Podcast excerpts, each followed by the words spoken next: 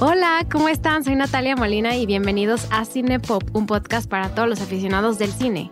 En Cinepop cada semana hablamos de una película o de una pequeña selección de películas y con ayuda de un invitado vemos todos los datos curiosos y nos metemos a fondo a todos los temas.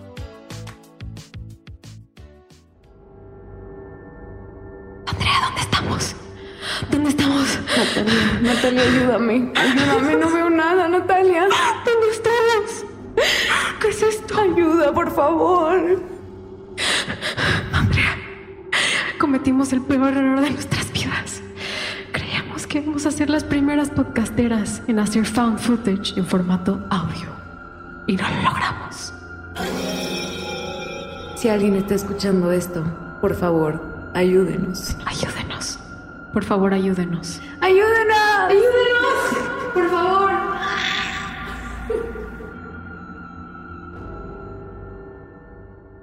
¿Cómo están? Bienvenidos a Cinepop. Bienvenidos a este podcast de Found Footage, que ahorita nos adentramos a la trama y lo que conlleva este tema. Pero como ya escucharon la introducción, queríamos hacer una intro diferente. Nuestra intro teatral. Nuestra intro teatral de que se perdió. Este nuestro... podcast va a ser una experiencia. Es una experiencia. Y les, pues les platico. Esta, esta es una experiencia para nosotros. Estamos grabando por primera vez en otro lugar. Estamos lugar- al lado de un parque, está todo oscuro. Exactamente. Hay, hay gente pasando nuestro, ah, pues muy cerca de nosotros y se ve oscuro, se ve, si alguien nos está viendo no sabemos. Estamos con las luces apagadas. No, la verdad sí le estamos echando ganas. Le estamos echando ganas para ambientar. Las luces apagadas. Se acaba de mover el foco. Ah, eso sí, eso sí está cañón. ¿eh? Yo quiero decirle a nuestra audiencia que eh, estábamos justo empezando a, a grabar este gran podcast, este gran episodio de Cinepop, y empezó a parpadear la luz de la nada. Literal, todo estaba bien. Yo digo que es una señal. Es una señal.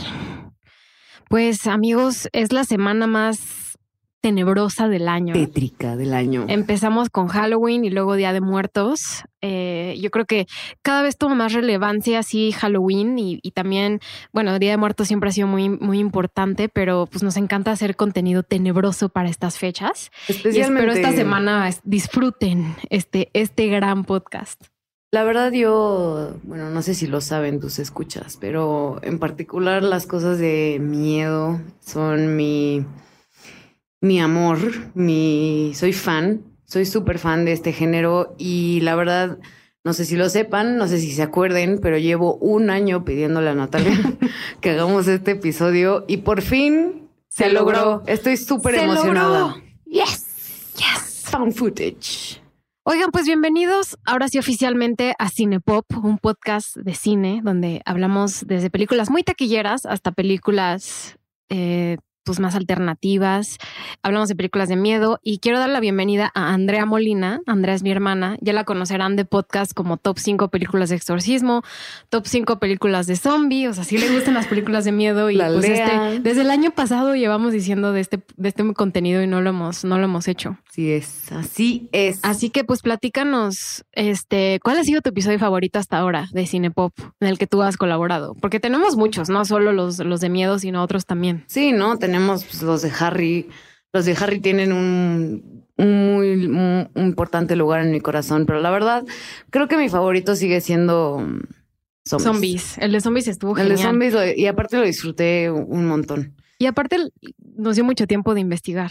Ajá. Pasamos mucho tiempo haciendo esas listas, mucho Sí, tiempo. Sí, y vimos, y yo sí vi películas nuevas que no había visto y como que lo vi desde una forma distinta, lo cual también me está pasando con este género del que vamos a hablar. O sea, sé que soy muy fan y todo, pero verla con la perspectiva un poco más técnica, digamos, para poder hablarles no solamente así como o sea, me quise, me quise informar un poquito más y la verdad fue increíble, increíble. La- no, no le digan a nadie, pero esta semana casi, digo, la semana pasada casi no trabajé por estar investigando De found footage. de found footage. Este, pero fue un placer.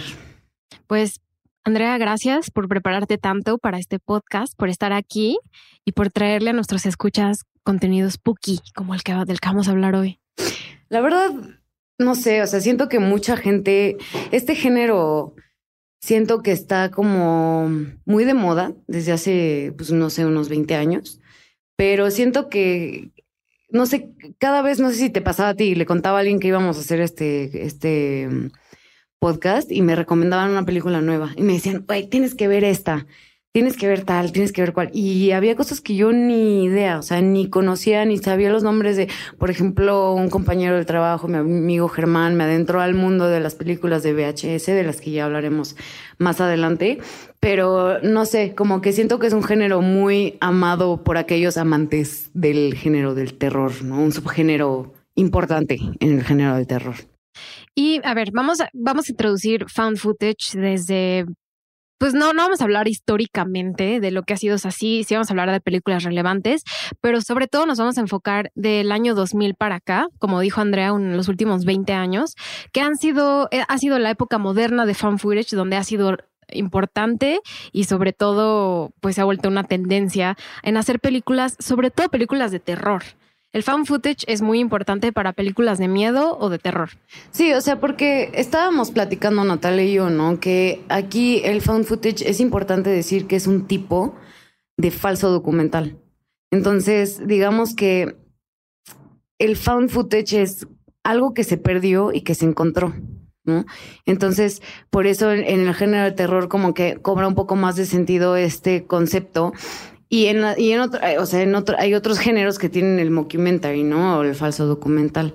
Es un falso documental, pero de, de algo que se supone que te encontraste y lo estás viendo.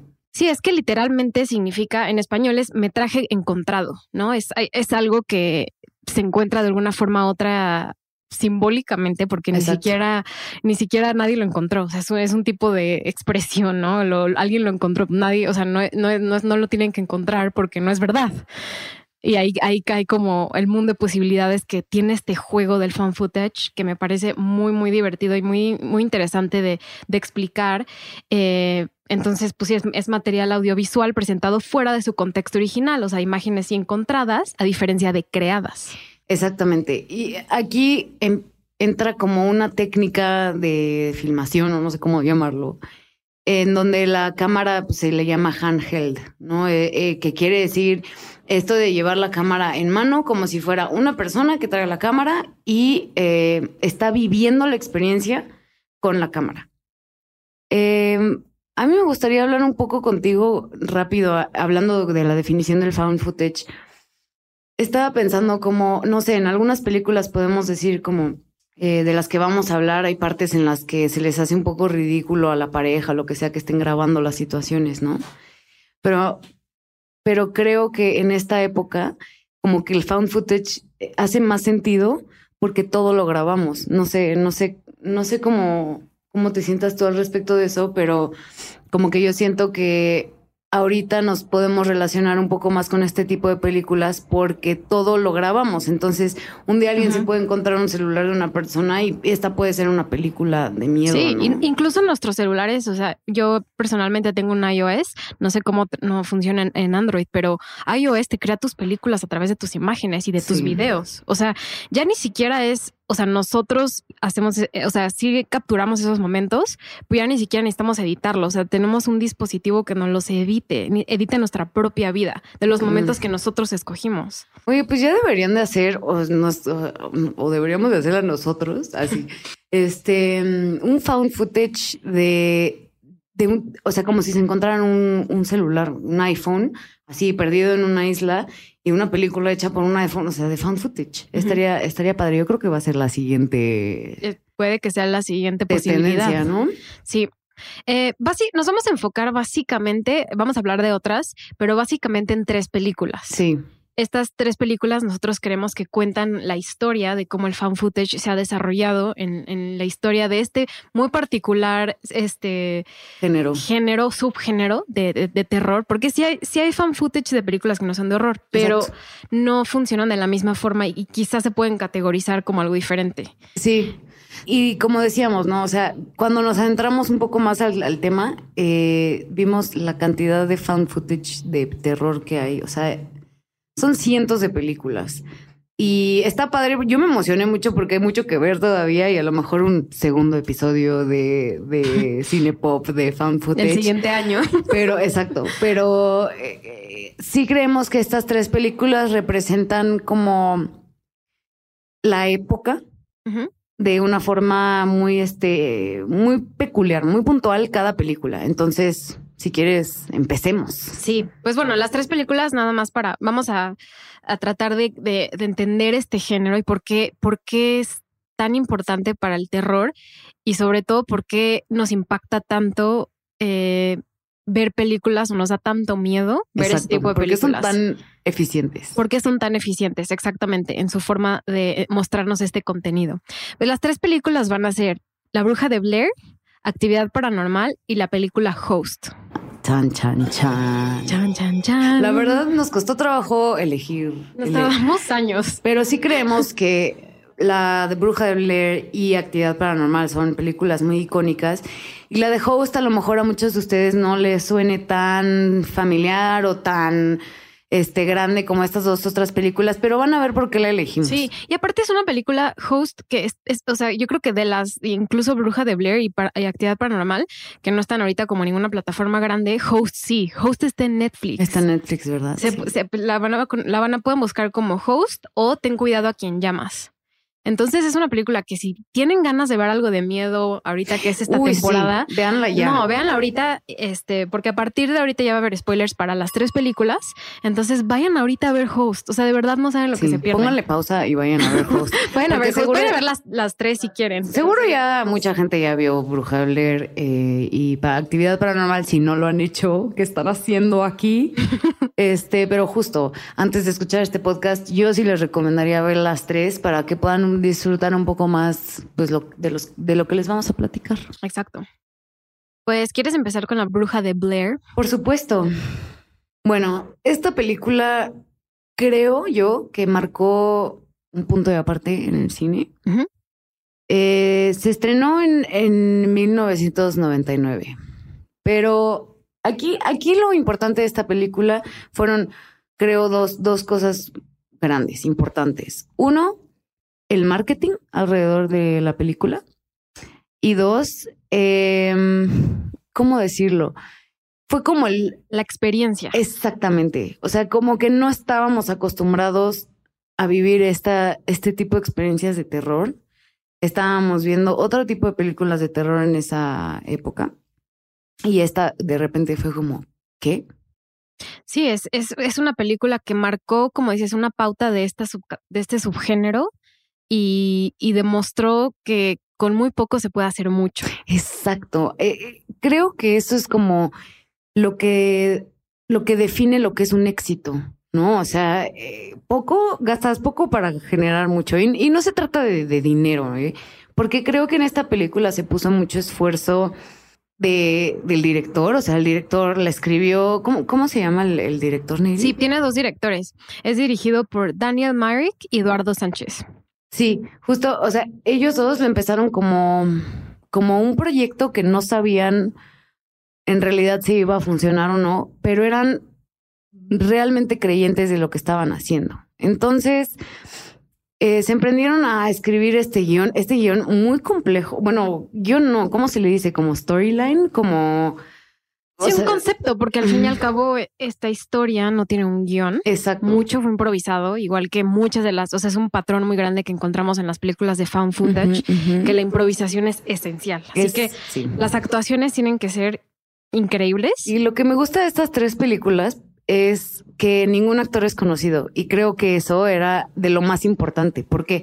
Porque bueno, es de lo más importante en estas películas, porque le da, le aporta pues realismo uh -huh. a lo que estás viendo, que fue lo que pasó con la estrategia de marketing que ellos quisieron usar para el lanzamiento para de la Blair. película. Ajá, o sea, ellos tenían como esta idea del, del, de la bruja de Blair, este, y desarrollaron todo un, digamos, el pasado de ese lugar Eh, aquí lo más cañón de todo es que, bueno, luego en el futuro empezaron a sacar más como ramas de la bruja de Blair y el universo fue creciendo y crearon una falsa leyenda muy, muy creíble. O sea, muy creíble eh, en, la película, pues ellos entrevistan este, a gente del pueblo eh, y en realidad lo que estaba viendo es que esta película duraba, me parece como, tenían como dos horas y media ya editada pero tenían como 149 horas de, de filmación o, una cosa así. Imagínate editar esa película.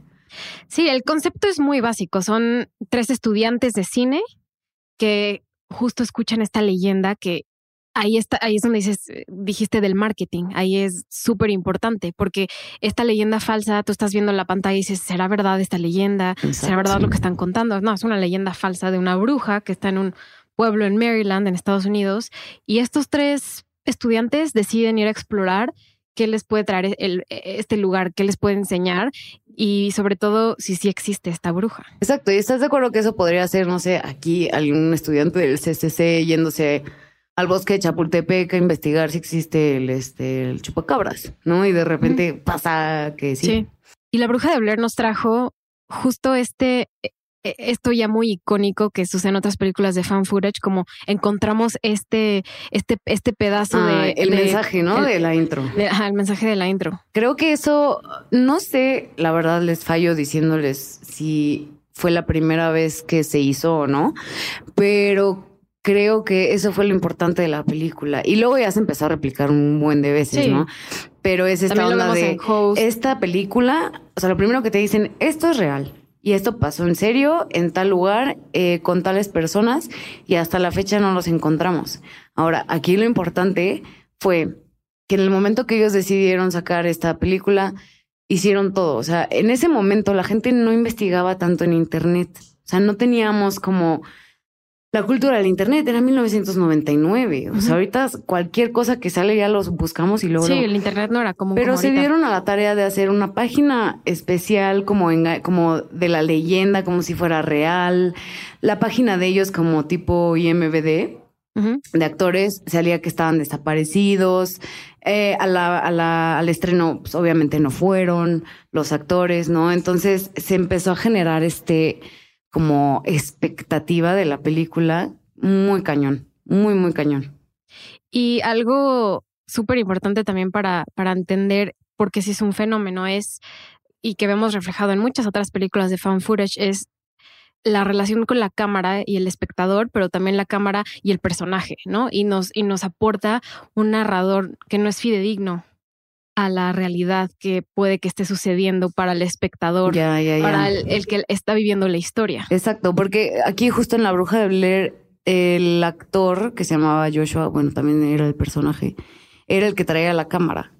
Y eso era lo, lo diferente. Uno, lo que yo siento con este tipo de técnica, o no sé cómo decirlo, es hazte cuenta como si estuvieras en una casa de terror, que está súper inmerso en lo que está pasando. O sea, no lo estás viendo de una forma objetiva, como dices, sino estás viviendo lo que ellos están viviendo. Entonces, por eso genera tanto, tanto miedo y sobre todo, pues estás todo el tiempo con, como, con, ¿cómo se llama? Como nervioso, ¿no? Como que algo está, que, que, tú lo estás viviendo. Estás esperando todo el tiempo que pase algo, sobre todo si están asustados los personajes y las personas que están viviendo esta experiencia. Entonces, eso es lo que te trae a ti como espectador visual de lo que estás entendiendo como es la historia. Eh, exacto. Y, y, y, eso tiene muchísimo que ver justo con la actuación, ¿no? La, la actuación y la forma en la que los personajes te van llevando en esta historia. Y creo que ahí también fue como el otro muy buena puntada que tuvo la bruja de Blair muy buenas actuaciones. Muy buenas Pero, ¿sabes por qué? Porque lo improvisaron. Exacto. Y también porque ellos no, o sea, estuve viendo que el director les dejaba por, por separado, o sea, ellos se fueron al bosque con sus cosas, con sus chivas en la espalda, o sea, eh, hardcore, ¿no? Y entraron al bosque y cada uno tenía que ir encontrando lo siguiente que iba a pasar. O sea, el guion lo ponían como en pistas para que los actores lo fueran encontrando y fueran enterándose qué iba a pasar. Y eran cositas de, de nada, o sea, eran como un papelito con algo este, que les indicaba y entre ellos no sabían qué iba a ser el otro para que las Ah, reacciones fueran este, completamente nativas, ¿no? O sea, orgánicas. Sí. Y se nota. Y los, los, los directores para nada estuvieron ahí durante la grabación. Solo les decían un poco lo que tenían que hacer, las pistas. Nada más. Ok. Nada más. Y, y eso generó muchísima tensión entre ellos, muchísima tensión. Y, y de hecho, o sea, mucho de lo que vemos son peleas auténticas, ¿no? Son este enojos auténticos. Y, y pues no sé, o sea, a mí se me hace una película. Sí creo que no es para cualquiera en el sentido de que es muy diferente. Es muy diferente. Y lo que muchos dicen es que en realidad no pasa, o sea, no ves nada, pero vives todo. Y creo que eso es lo importante de esta, de las tres películas de las que vamos a hablar, que nunca vemos al malo, por así decirlo, o nunca vemos cuál es la entidad que está ahí presente, solo lo vivimos. Y, y eso, pues te cagas de miedo, perdónenme la expresión, porque te lo deja a tu imaginación. Y en, en Host, que es la última de la que vamos a hablar, sí cambia un poquito esto. Sí, sí ves algunas cosas en pantalla, pero la mayor parte de la película no ves nada. O sea, solo ves movimientos, ves sombras. eh, es algo mu- muy poco presente en estas historias. O sea, e- estas no son películas de monstruos. Ya hemos hablado de películas de monstruos o zombies o la figura que está ahí en pantalla que nos presenta. Aquí no existe. No, Aquí esto no es el, o sea, no es, no son los protagonistas, los monstruos, los fantasmas, los demonios, no existen. y de hecho para... Entonces está muy fuerte que planteen eso. A mí Está muy hace- fuerte. Y está padre porque tanto para la actividad paranormal como la bruja de Blair, investigando, hay muchísimas teorías conspiratorias de qué es lo que los está, o sea, para la bruja de Blair son muchísimos, todavía los mismos directores dicen que no hay un final concluido, o sea, como que no hay ningún final así claro, sino el final lo hicieron para que te quedaras así de, o sea, pudo, pudieron haber, dicen algunos que pudieron haber sido los compañeros de, mm, de esta, mm, de, de Heather, de la principal, que la querían volver loca y la querían matar. Este, hay gente que dice pues que sí había una bruja y que la bruja los posee y entre ellos empiezan a matar. Hay gente que dice, uy, hay millones de teorías conspiratorias de qué fue lo que pasó en el, en el, en la bruja de Blair. Y eso está bien padre, porque es un universo infinito de posibilidades que ninguna película de terror que yo conozco te plantea. No, y esta, y esta película justo marcó la pauta eh, en, en, en, en demostrarnos que nosotros mismos podemos contar una historia, aunque no seamos nosotros mismos. Sí, son directores, hay escritores y tuvo, hubo toda una producción, ¿no? Pero dicen, aquí hay una relación entre una cámara y un individuo. Y eso cada vez se desarrolla más en nuestra sociedad. Sí. Sí, hemos, hemos grabado nuestras vidas, contado historias, relatado documentales, eh, haciendo diarios de lo que es nuestra vida cada vez más. Pero, eh, pero de verdad esta historia em, me impactó mucho Sí. en cómo cuenta la historia. No necesariamente me dio miedo, no me dio, sí me mareo a veces. No es una película que dices como, ah, es muy entretenida, o sea, no es un chick flick que pones en domingo, dices como, ah, la voy a ver. es divertida, sí tiene cosas interesantes, pero es más, yo creo que el concepto, Sí. lo que conllevó a hacerla, lo que involucró el marketing, lo que involucró el, el word to mouth, que la gente hablara de ella, más que de hecho la película en sí. Sí, estoy súper de acuerdo. O sea, sí creo que es una película de culto. O sea, es una película de culto. Y, pero yo sí tengo una de.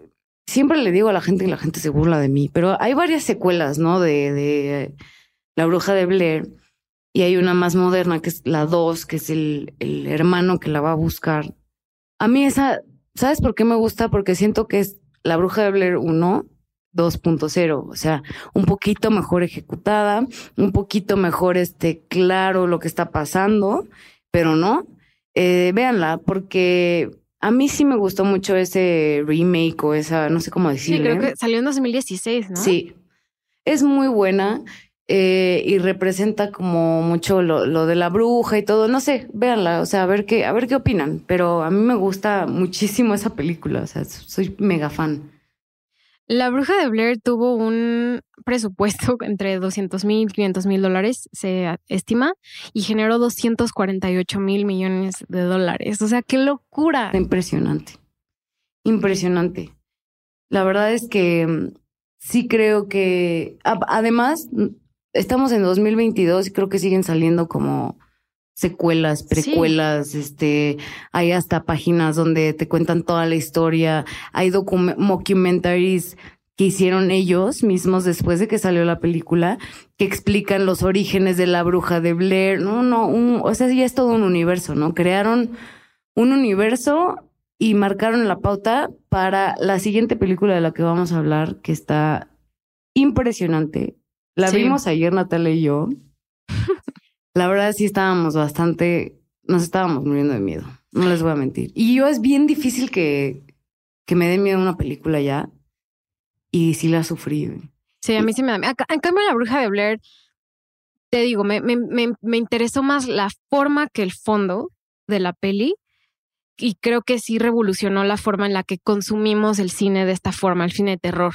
¿no? Hoy en día lo vemos replicado de muchísimas formas. La bruja de Blair ya no solo es, o sea, es un meme, es, o sea, es, está, está, metido en, la cultura popular, en nuestros cerebros, o sea, ya la conocemos, o sea, es una película como de... de, Sí, es icónica.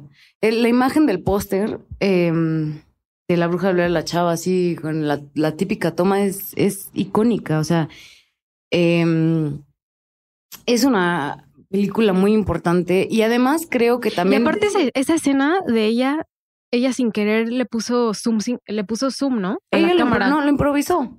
Ella agarró la cámara y lo improvisó. Pero lo que, lo que entendí que pasó es que se estaba grabando toda la cara y sin querer le pasó, le dio zoom y entonces su cara se ve súper cerca. El accidente más increíble del cine. Porque terminó siendo el póster de la película. Sí, sí, justo. Y antes de que pasemos a actividad paranormal, pues sí, sí, el marketing fue brutal, o sea, fue impresionante y, y gracias a eso, toda la leyenda alrededor de la película de si las personas iban, las personas iban al cine para ver si era verdad, si sí fue ese el, el iban al lugar, iban al lugar eh. donde se donde es el bosque. No manches. O sea, la gente de verdad creyó que por muchísimo tiempo, bueno, luego ya después, no sé cuándo la gente se empezó a enterar que no era verdad, pero durante mucho tiempo se creyó que era verdad. O sea, un documental tal cual. Sí, no era como que te metías a Twitter y decían, ¿ya vieron, ya vieron la bruja de Blair? Es falso todo. No, no, no eso no existía. Entonces imagínate.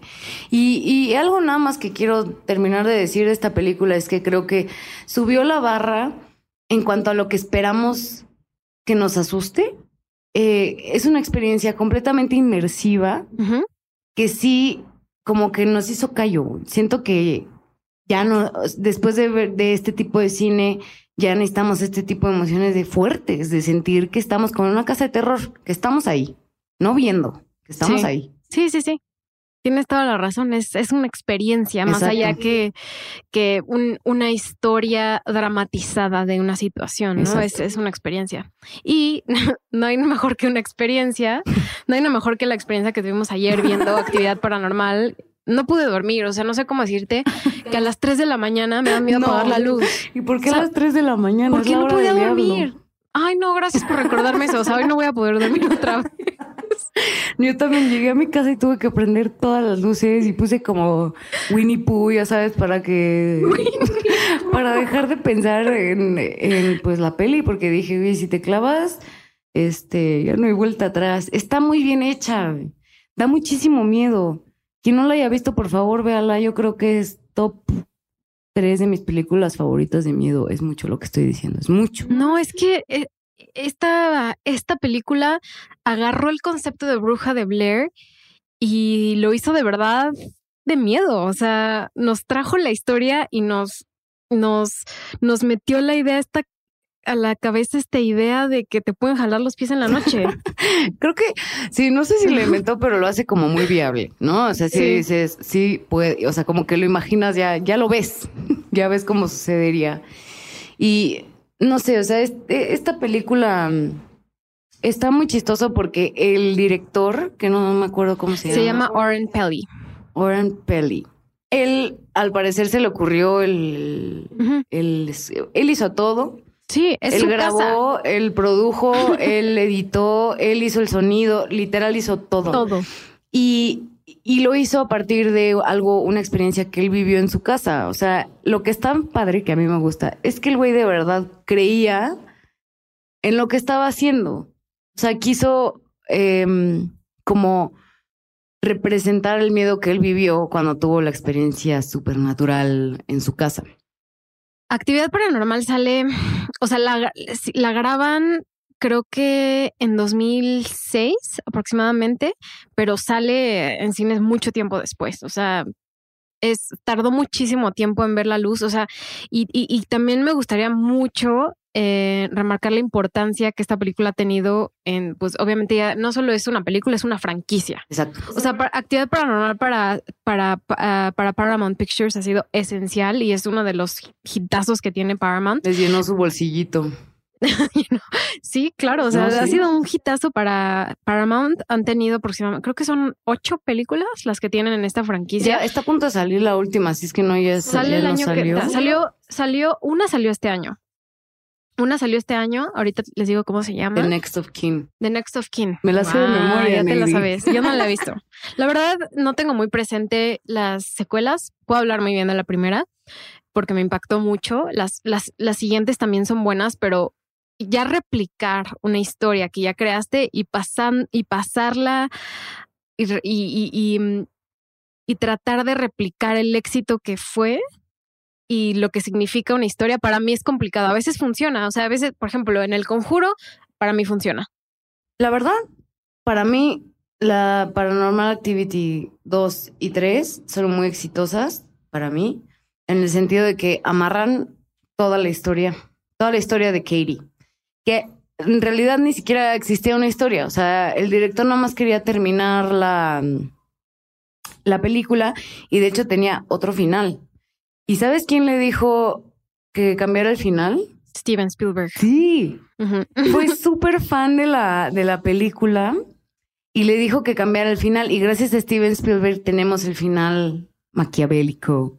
Steven Spielberg se cagó. Que se, ca- se le- Se cagó, Que la o sea. empezó a ver en la noche y la terminó de ver de día. Eso hubiéramos hecho tú y yo. Eso hubiéramos hecho tú y yo. Este, justo. Y, y también lo que me encantó de esta película es que la grabó con la intención, bueno, vieron que iba a ser como buen éxito, entonces la querían rehacer con más presupuesto, porque creo que la grabaron en 10 días. Sí, en la casa de, de Oren Pelly. Sin ni un peso, yo creo que nada más el sueldo y el catering. Cada, los actores ganaron creo que 500 dólares Ajá, toda sí. la película. O sea, costó 15 mil dólares Sí. esta película. O sea, muchísimo menos que, pa- que La Bruja de Blair, muchísimo menos. Y esta película ha sido la película más exitosa en taquillas en términos de proporción de lo que costó la película a lo que generó en taquillas. ¿Tiene un récord Guinness o ese es? Sí, tiene un récord Guinness Sí. porque justo su, su, o sea, 15 mil dólares costó y, y recaudó 194 millones de dólares. Sí, en no, taquilla. o sea, imagínate. Y, y, y, yo creo que él no, obviamente no lo esperaba, pero lo importante aquí fue cuando hizo el screening, ves que hacen como pruebas, ¿no? Con, Ujú. con público y así, que la gente se empezó a salir y él dijo, no, no, o sea, está malísima. Y no, se estaban saliendo porque De se estaban muriendo de miedo. Entonces, qué impresionante. O sea, eso es el, el mero ejemplo De que, como tú decías, que con poco se puede hacer mucho. Esta película también fue muy importante para la carrera de Jason Blum. Blumhouse Productions es una de las productoras de terror más importantes que existen actualmente, Mm. pero Jason Blum le dio una super oportunidad y por eso también merece mucho reconocimiento Jason Blum por tratar de que de hacer todo lo posible para arrancar esta película. Sí, sí, Jason Blum es conocido por, eh, o sea, por, eh, o sea, produce muchísimas películas actualmente. Tiene un deal con Universal gigantesco, pero ha producido películas como The Purge, The Visit de M. Shyamalan, que ya hemos hablado de él, que también es fan footage. Buenísima. Eh, es películas fan footage, sí, es cierto. Sí. Es buenísima, véanla. Eh, Jason Blum también ha, produ- ha producido películas como Get Out y algunas con otras con Halloween Kills, por ejemplo. De Firestarter, The Black. Phone. Entonces, ahora Jason Blum es una institución De la- del del género. cine del, cine del género. Entonces, también, también nos, nos trajo Jason Blum, que Gracias, Jason Blum. gracias No, y por todas las películas que acabas de listar, o sea, son buenísimas y creo que para la época, la, la lista de películas que acabas de decir son de las mejores películas ahorita de terror. Sí, no, no, no, no, tiene muchísimo mérito Jason Blum y pues obviamente el director también, eh, que también creo esta gran franquicia. Y mm, pues hablemos, hablemos de la película en sí, porque ya hablamos mucho de, de, de lo que, de la importancia que tuvo, pero vamos a hablar como del fan footage ¿En en, sí? sí. Y, y- y tenemos, tenemos que hablar, Del gaslighting que Del sucede gaslighting. en esta película. sí, tenemos que hablar de la masculinidad To- tóxica. Totalmente, totalmente. Porque aparte, o sea, creo que es algo como mm, que sucede mucho en las películas que vemos como este, en las películas de miedo, que vemos como este mm, figura que normalmente es masculina, que quiere como take over lo que está pasando y que va a desafiar a lo que está haciendo y, y luego terminan cagándola más, ¿no? Eh, eh, sí lo, sí empezamos a ver la película sin cero intención y como que Natalia y yo percibimos por igual esta onda de que a cada rato la pobre chava le está diciendo relájate, este, está, casi casi estás exagerando, yo voy a arreglar esto y no hace absolutamente nada, Y empeora lo hace todo. peor, ella le dice, por favor no compres una ouija. Ahí va y la ¿Qué va a hacer el pendejo este? Comprar una ouija. Y perdónenos por, o sea, no sé, como que sí, sí vimos esto que a lo mejor no tiene nada que ver, pero también en la bruja de Blair lo que estaba viendo es que hay una teoría conspiratoria de que, ah, lo, lo mencioné, de que ellos dos eh, la quieren matar a ella y entonces la están volviendo loca. Entonces tenemos ahí un, un este. Yo nunca había percibido que esta era película de masculinidad tóxica, pero totalmente es una película de A cada masculinidad rato tóxica. era como, ay, qué pendejo, güey. Así, La trata cállate". horrible. Sí, sí, sí, la neta sí. Pero bueno, Y esta película tiene solo tres actores, o sea, sí. pero principalmente dos, eh, Katie y Micah. Los actores se llaman así en la vida real, que es algo muy común en fan footage. Exacto. Los actores a veces para, para entrar en el rol, Para darle realismo. para ¿no? dar realismo, Igual que para cuando buscas sobre la película, este, a lo mejor encuentras a los actores por, pues, por su nombre, o sea, por el nombre de, la- de los personajes también, para darle realismo. Ellos dos, de hecho, no fueron la- al estreno para como darle más misterio y que pensaran que, que, pues, que sí se había muerto de Blair. verdad. Exacto. qué. Sí siguió mucho eh, la fórmula secreta de, de la bruja de Blair. Eh, a nivel marketing, a nivel este todo, también empieza con este mensaje y termina con un mensaje de que no sabe nadie qué pasó. Este, mm, pero es muy buena. Les cuento un poco. Sí. Es una pareja eh, joven que están viviendo juntos y al parecer a ella siempre la ha estado persiguiendo una entidad eh, mala, que ella percibe que es mala. Y bueno, él para documentar qué es esto, ¿no? O sea, él llega con una cámara y ella se le hace como, "Uy, qué raro. O sea, ¿por qué me estás grabando? Ya, deja de grabarme. Cuando en, la vida real ahorita sería ella grabándose a sí misma de todo, ¿no? Y él siempre alude a que quiere grabarlo para tener sexo. Ah, O sea, como a grabar un tape. O sea, sí, digo, sí, bueno, masculinidad. esta tóxica. película es súper dos milera. La, sí, la verdad sí. También por los outfits de ella estábamos hablando. De hecho mañana me voy a disfrazar de Katie. Mañana. Sí, el, para la oficina, que no sé cómo le voy a llevar los shortcitos, pero su pijama. Me voy a poner la pijama de Katie. Em, esta película en realidad es, do- o sea, una casa, una cámara que van poniendo eh, pues, en el cuarto y van grabando, pero las escenas más cañonas es en una habitación, ya sabemos perfecto todos cuál es. Este, y pues bueno, son, eh, se va construyendo, ¿no? El miedo, lo van construyendo. Primero, la primera noche a las 3 de la mañana se mueve la puerta tantito, después, a, a mí eso se me hace muy bueno porque no te entran así luego, luego a, a asustarte, ¿no? Sino se hace algo, se hace muy realista porque en, si a nosotros nos estuvieran acechando es como ahorita que se prendió y se apagó, la luz súper poquito y a lo mejor mañana pasa otra cosa, ¿no? Entonces le da realidad al, al asunto.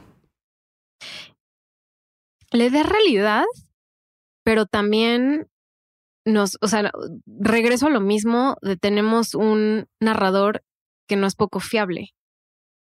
En el sentido de que él tiene acceso a estas, a estas imágenes y él tiene acceso a editarlas. Entonces, sí, nosotros estamos viendo lo que está capturando en la imagen, pero al mismo tiempo nuestro narrador, que es la cámara, puede ser alterada. ¿Tú cómo no? Sí pasó. No, no, no sé si estoy tan de acuerdo contigo porque al revés, o sea, es, es una imagen que no puedes negar. O sea, es una prueba de lo que está pasando. Un narrador no fiable sería ella contándonos lo que está viendo y lo que está pasando. Pero en realidad es la cámara lo que nos está enseñando que es real lo que está pasando. ¿Me explico? Dice pensar lo que es un narrador no fidedigno. Sí, no estoy tan de acuerdo contigo, Niri. No estoy tan de acuerdo contigo. Pero, o sea, sí creo que es este mm, distinto, ¿no? O sea, sí estás viendo una realidad que, que no es la realidad como de los personajes de la película. Desde que vi esta película, ya hace muchos años, más de 10 años, vivo con este miedo permanentemente. O sea, no sé cómo explicarles que yo no creo en fantasmas, no creo en, no creo en espíritus, no creo en demonios, no, no creo en esas cosas, pero aún así hay una parte de mí en mis adentros que dice como, ¿qué tal si sí? Yo creo que entonces sí crees. Pero no lo, o sea, sé que físicamente es imposible, no existe, o sea, no encuentro pruebas. ¿Por qué dices que pero me da miedo físicamente? que alguien me abra la, me abra la sábana en medio de la noche como lo, lo hace- se lo hacen a Katie. Yo no creo que sea imposible. Yo sí, o sea, eso es lo que me da más miedo, que para mí sí es una posibilidad. O sea, sí es viable. Entonces, agárrense, agárrense, que los pies se los van a jalar. Esta película es excelente en cómo, porque yo, y te preguntaba ayer, te decía, ¿por qué no empieza la tensión Desde, desde, el principio. principio. ¿no? O sea, te hacen el build-up a, a que todo pase, digamos, al final. Y eso es algo común en las películas de miedo. Lo vemos en El Exorcista, lo vemos en muchas otras películas de las que ya hemos hablado. Eh, pero siento que cada vez se hace más tendencia el meterte el estrés desde el principio. Aquí también, aquí también existe. Sí, Pero eh, al final es, es o sea, terrible. Yo tenía que cerrar los ojos. Pero pues sí, sí, sí te vi. Este, sí, pero lo que me gusta justo es el como lo apegado a la realidad. O sea, porque hazte cuenta que ella dice que le ha pasado toda la vida y que se va grabando dependiendo de ciertas cosas. Entonces siento que a lo mejor ella traía pues, alguna cosa atorada, nervios, porque se, no sé, lo que sea. Y empezó a, demo- a manifestarse este ente que la persigue todo el tiempo. Y él, con sus pendejadas, perdón, lo provocó No, es un- más. es Y eso, y eso lo, lo dice el, este, el psíquico que va a la casa que luego se quiere ir. Güey, imagínate que te hagan eso así de no, güey, yo no entro aquí. Tu única ayuda. Pero bueno, el psíquico le dice, no lo provoquen. O sea, el estar hablando de eso, el estar, eh, el Mika, este, el güey, en algún momento le dice, ¿Is that all you got? O sea, está provocando al demonio. Ah, Micah, y ella aparte le dice, no lo grabes, ya deja de Sí. hacerlo, deja de o hacerlo, sea, deja de fue- hacerlo. todo fue culpa de ese güey. Acto siguiente nos van a mandar mensajes y ¿por qué ese podcast es tan feminista? Pues no, ¿Por chicos, qué? chicos, Chiques. chiques, véanlo, véanlo y nada más díganos así su, su opinión objetiva del personaje de ese güey, nada más, o sea, porque es todo el tiempo estar como como la- haciéndola menos, haciendo menos lo que siente, haciendo menos lo que le dice, le pide varias veces que no grabe y graba. Eso es una violencia a tu a tu y lo podemos comparar como con las, híjole, tema un poco eh, controversial, pero las mamás que graban todo el tiempo a sus hijos, ¿no? Y que a lo mejor los hijos a veces no quieren que los grabe. Y él así, ¡ah! ¿no? Y luego una ouija, güey. Lo último que puedes hacer en la vida, si ya de por sí, ahorita con lo de la luz que está parpadeando, ¿no? Es como si yo ahorita me pongo a jugar ouija o el libro rojo para ver qué pasa. ¿Qué tal si sí pasa algo? Entonces, ¿para qué estás provocando las cosas? O sea, el güey, mal güey. Mal güey. No entendió la gravedad del asunto hasta que lo mató Katie. Él es el verdadero villano. Pero el demonio es lo de No, la escena, Toby. la escena, a ver, la escena que más me dio miedo, hay varias, o sea, es que hay muchas, pero la que más, más, creo que cerré los ojos, es cuando entra con, cuando ponen la harina o el talco en la entrada, que están las pisadas. Y aparte son pisadas como, como bien tétricas. Ah, están Pero qué, qué, qué cabrón, porque es muy sencillo lo que hacen. O sea, es como muy de película de tres pesos, justo. Pero ponen como una pezuña así como con tres dedos, rarísimo, que le da tanta... Es como un demonio, pero y- y es algo igual a la bruja de Blair. Nunca ves nada. Nunca. Nunca ves un fantasma, nunca ves un demonio, nunca ves la figura del monstruo o del demonio. No existe. Eso es lo más cabrón de todo. Entonces, por eso te pregunto, ¿Está en su mente o e, es verdaderamente lo que estamos viendo? Es verdaderamente lo que estamos viendo. O sea, por eso me encanta el found footage. Porque... Pero es que en La Bruja de Blair nunca ves nada. ¿Quién, quién es el que está aterrorizado? Perdón, fui yo. Qué miedo. O sea, cada movimiento, es que estamos grabando en la oscuridad. O sea, cada movimiento me da cosa. Perdón, perdón. Me estoy muriendo así. Ahorita pasaron unas personas en el parque viéndonos y estaban en la oscuridad y yo como, ya, por favor. Me estoy muriendo de miedo con este podcast. Mira, es que en Bruja de Blair, como ellos nunca... Y nosotros nunca vemos nada. Pero nosotros nunca vemos nada. Aquí sí. Aquí es una tercera vista objetiva de lo que está sucediendo. Es lo que te digo. O sea, si tú ves Babadook, perdón por el ejemplo, pero Babadook eh, nunca. No, porque perdón, es buen, ejemplo. bueno, es buen ejemplo. No es fan footage. No es fan footage, es de terror. Pero en un momento te preguntas, ¿no? ¿Es la locura de ella o en realidad es el monstruo. Y al final termina que los dos ven al monstruo, pero no, ahí no sabes. Aquí tenemos un tercer ojo objetivo, por eso yo creo que da más miedo. Porque... Pero ¿cómo sabes que esta película no es de gaslighting y de que Maika hizo todo eso? ¿Cómo hizo? A ver, Natalia, no. no, ya sé, te estoy. O sea, lo de Bruja de Blair sí puede ser. Estoy tocando el cerebro para que. Bruja de Blair sí puede ser. entender pero este esto, género. Ve nada más la imagen que tenemos enfrente. Hay una sombra ahí, güey. No, qué miedo ya. En la imagen de ah, la compu. Estamos viendo la imagen de la película, ok. Natalia está cagada de miedo. Ay, qué miedo. Si ves la imagen, ahí hay una sombra. ¿Eso cómo lo va a hacer Mika? ¿Cómo va a ser? ¿Cómo? Y luego al final ella termina matándolo. Entonces, no, no creo. ¿Cómo ves o cómo percibes tú la evolución de los años en los que se hicieron esta película? ¿No? Son 10 años de diferencia entre una y otra. ¿Qué cambios hay? No en, el, no en las películas en sí, pero en los cambios en la sociedad. ¿Por qué actividad paranormal es un poco diferente a, a cómo cuenta la historia de lo que está pasando en el mundo, a diferencia de la bruja de Blair? Es una pregunta difícil porque te puedo decir de la primera, de la bruja Paranormal Activity a Host. No, a eso yo también. Pero, a ver, pues Bruja de Blair es noventera para 2000, ¿no? Entonces estamos entrando al milenio y se está introduciendo el uso de la tecnología en más actividades del día a día, ¿no? Entonces, lo que eran unos, lo que ellos, o sea, eran estudiantes de cine documental, hazte cuenta, y antes no existía esa carrera.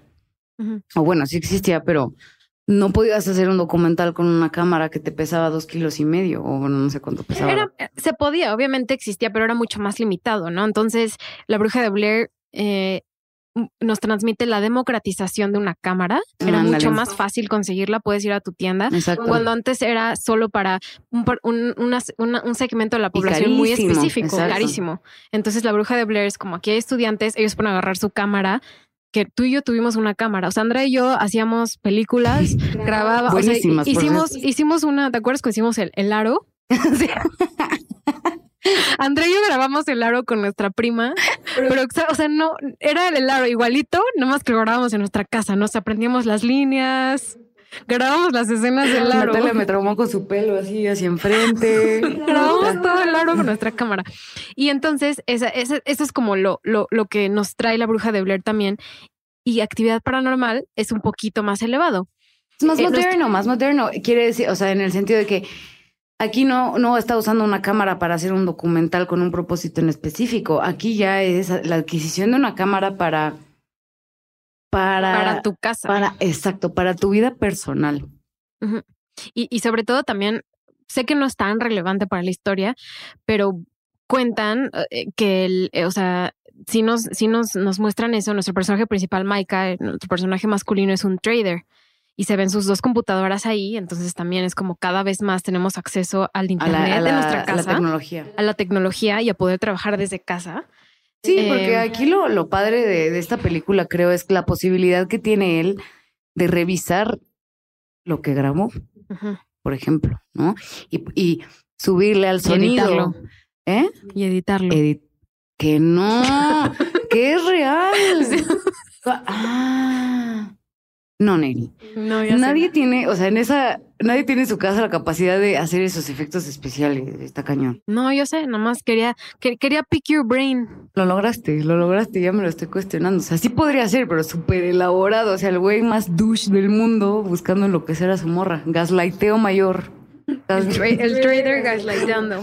Se va a llamar actividad de Bienvenidos a los dos, a mitad de los 2000 Eh, y sí, y también creo que, bueno, aquí ya es un fuera un poco de tema, pero representa muy bien lo que era una pareja en esa época, ¿no? Como un poquito más de empoderamiento a la mujer, pero no tanto. Este, una pareja que no tiene hijos, que no está casada, simplemente están como en unión libre. Y eso está padre, o sea, te apega también un poco a lo que estábamos viviendo. Bueno, transicionemos a nuestra siguiente película. Son muchos años después. Andrea, cuéntanos, ¿qué pasa en marzo de 2020? ¿Cómo empieza tu marzo? ¿Qué, qué tal todo? Corría el año ese de, mes. corría el año de 2020, marzo, y de repente pasó algo que nos cambió la vida a todos, una pandemia. Chan, chan, chan. Chan, chan, chan. Esta película está, miren, tuvimos una discusión entre esta película y otro título de... ¿Qué podemos hablar de ella? Se llama Unfriended. Se llama Unfriended. Unfriended es la, la madre de esta película. Todo es en una computadora. Unfriended es en Skype. Ves la, la mm, interfaz de Mac de los 2005, más o menos, 2007. 15. No manches, ya estoy vieja, manos. Bueno, Es Skype, ¿no? pero Natalia me convenció y estoy de acuerdo de que habláramos de Host. ¿Por qué? Miren, Host es una película pequeña y es muy diferente a La Bruja de Blair y en Actividad Paranormal. ¿Cómo es diferente? Esta película no salió en el cine. No salió en el Ah, cine. no sabía eso. O sea, esto es completamente, o sea, es opuesto a nuestras dos películas iniciales, donde se convirtieron en éxitos de taquilla y nos trajeron hoy en día lo que es el fan footage. Entonces yo creo que su relevancia es importante. Entonces, por eso Host a mí se me hace muy relevante. Una es, de las primeras películas hitazos que todo el mundo amó, que no salió en ningún cine. La podemos ver en plataformas. Sí, estoy de acuerdo, ¿eh? pero la verdad yo no sé si era por la edad o porque justo fueron películas de nuestra época, tuya y mía, La. Bruja de Blair y Actividad Paranormal. Yo me acuerdo cuando salió la act- Actividad Paranormal y yo no sabía si era real o no. O sea, existía esa pequeña duda en mi cabeza. Sí, porque incluso Paramount dijo como Paramount agradece al departamento Ajá. de policías de San Diego. Pero la de por- Host no me pasó lo mismo, la Mira. verdad. O sea, Host es una película grabada 100%, 100% a distancia durante los primeros meses de la pandemia de COVID de COVID-19 que, que sucedieron y que siguen sucediendo en nuestro día a día y en nuestra vida diaria. Natalia dice a distancia porque toda la película la vemos Zoom. a través de Zoom. Zoom. Zoom, Zoom. zoom, zoom. Zoom, Zoom. Zoom fue el boom de Zoom por la pandemia, ¿no? Entonces ya desde ahí tenemos algo muy cañón, ¿no? O sea, la plataforma por excelencia de la pandemia fue Zoom. Sí. Y donde la gente hacía reuniones virtuales, tú hiciste, yo hice, todos, Todos llegamos hicimos. a hacer reuniones virtuales muy similares a las que a la que vemos en Host, ¿no? Que son eh, me parece seis- cinco seis amigas, y amigas. un amigo, ¿no? Sí, cinco amigas, cinco amigos y una, y una amiga que se reúnen para A cotorrear, o sea, en realidad era un cotorreo. Era un cotorreo porque ellas pensaban que iba a ser un cotorreo, pero, pero sí le, le invitan a una externa que es experta en convocar a seres, a entes que ya no están en esta tierra. Entonces empiezan a jugar con lo que no. Y, y pues es que esta es de mis películas favoritas de los últimos años. O sea, se Es me hace buena. extraordinaria. Y recuerden que está en Netflix, ¿eh? Sí, está en Netflix, veanla, está buenísima. Hay otra película que se llama Host de Bong Joon-ho, el director coreano. No es esa misma película, no, ya- esta ya es otra, esta es británica. Este, mm, esta, a mí lo que me gustó mucho fue, de nuevo, ¿no? La cercanía a la realidad y hacerte sentir que tú podrías estar perfecto ahí. Es pandemia, hablan de la pandemia, hablan del uso de cubrebocas, hablan del, del lockdown. Sin Em, tener que ser el tema principal. O sea, Exacto, ¿no? O sea, más bien lo abrazan o lo embracean, perdón, como, pues como el contexto en el que se encuentran, ¿no? Realmente es nada más el contexto y todo lo relevante, pues, pues pasa en cada casa de, de, de ellos, ¿no? sí. Unfriended es igual, pero no. Unfriended es interesante porque tocan el tema del cyberbullying, que también va muy ad hoc con la época en la que salió, que dices que fue 2015, Ujú. eh, que estaba muy el boom del cyberbullying y todo esto, y es como la venganza de una chava a la que bullearon y publicaron un video en YouTube, ¿no? Cuando estaba justo el, el boom de YouTube. ¿Cómo no es ahorita el boom de YouTube? Según yo, el boom de YouTube fue cuando empezaron a salir los primeros videos virales. En el sentido no, No. económico, Neri. En el sentido como, bueno, esta es otra discusión. Ok, regresando a Host.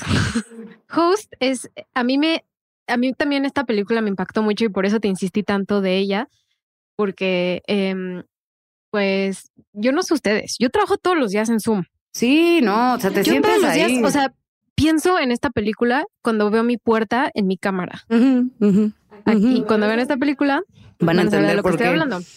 Sí, Eh, Entonces, es una película que habla de nuestro tiempo actual. Es de terror.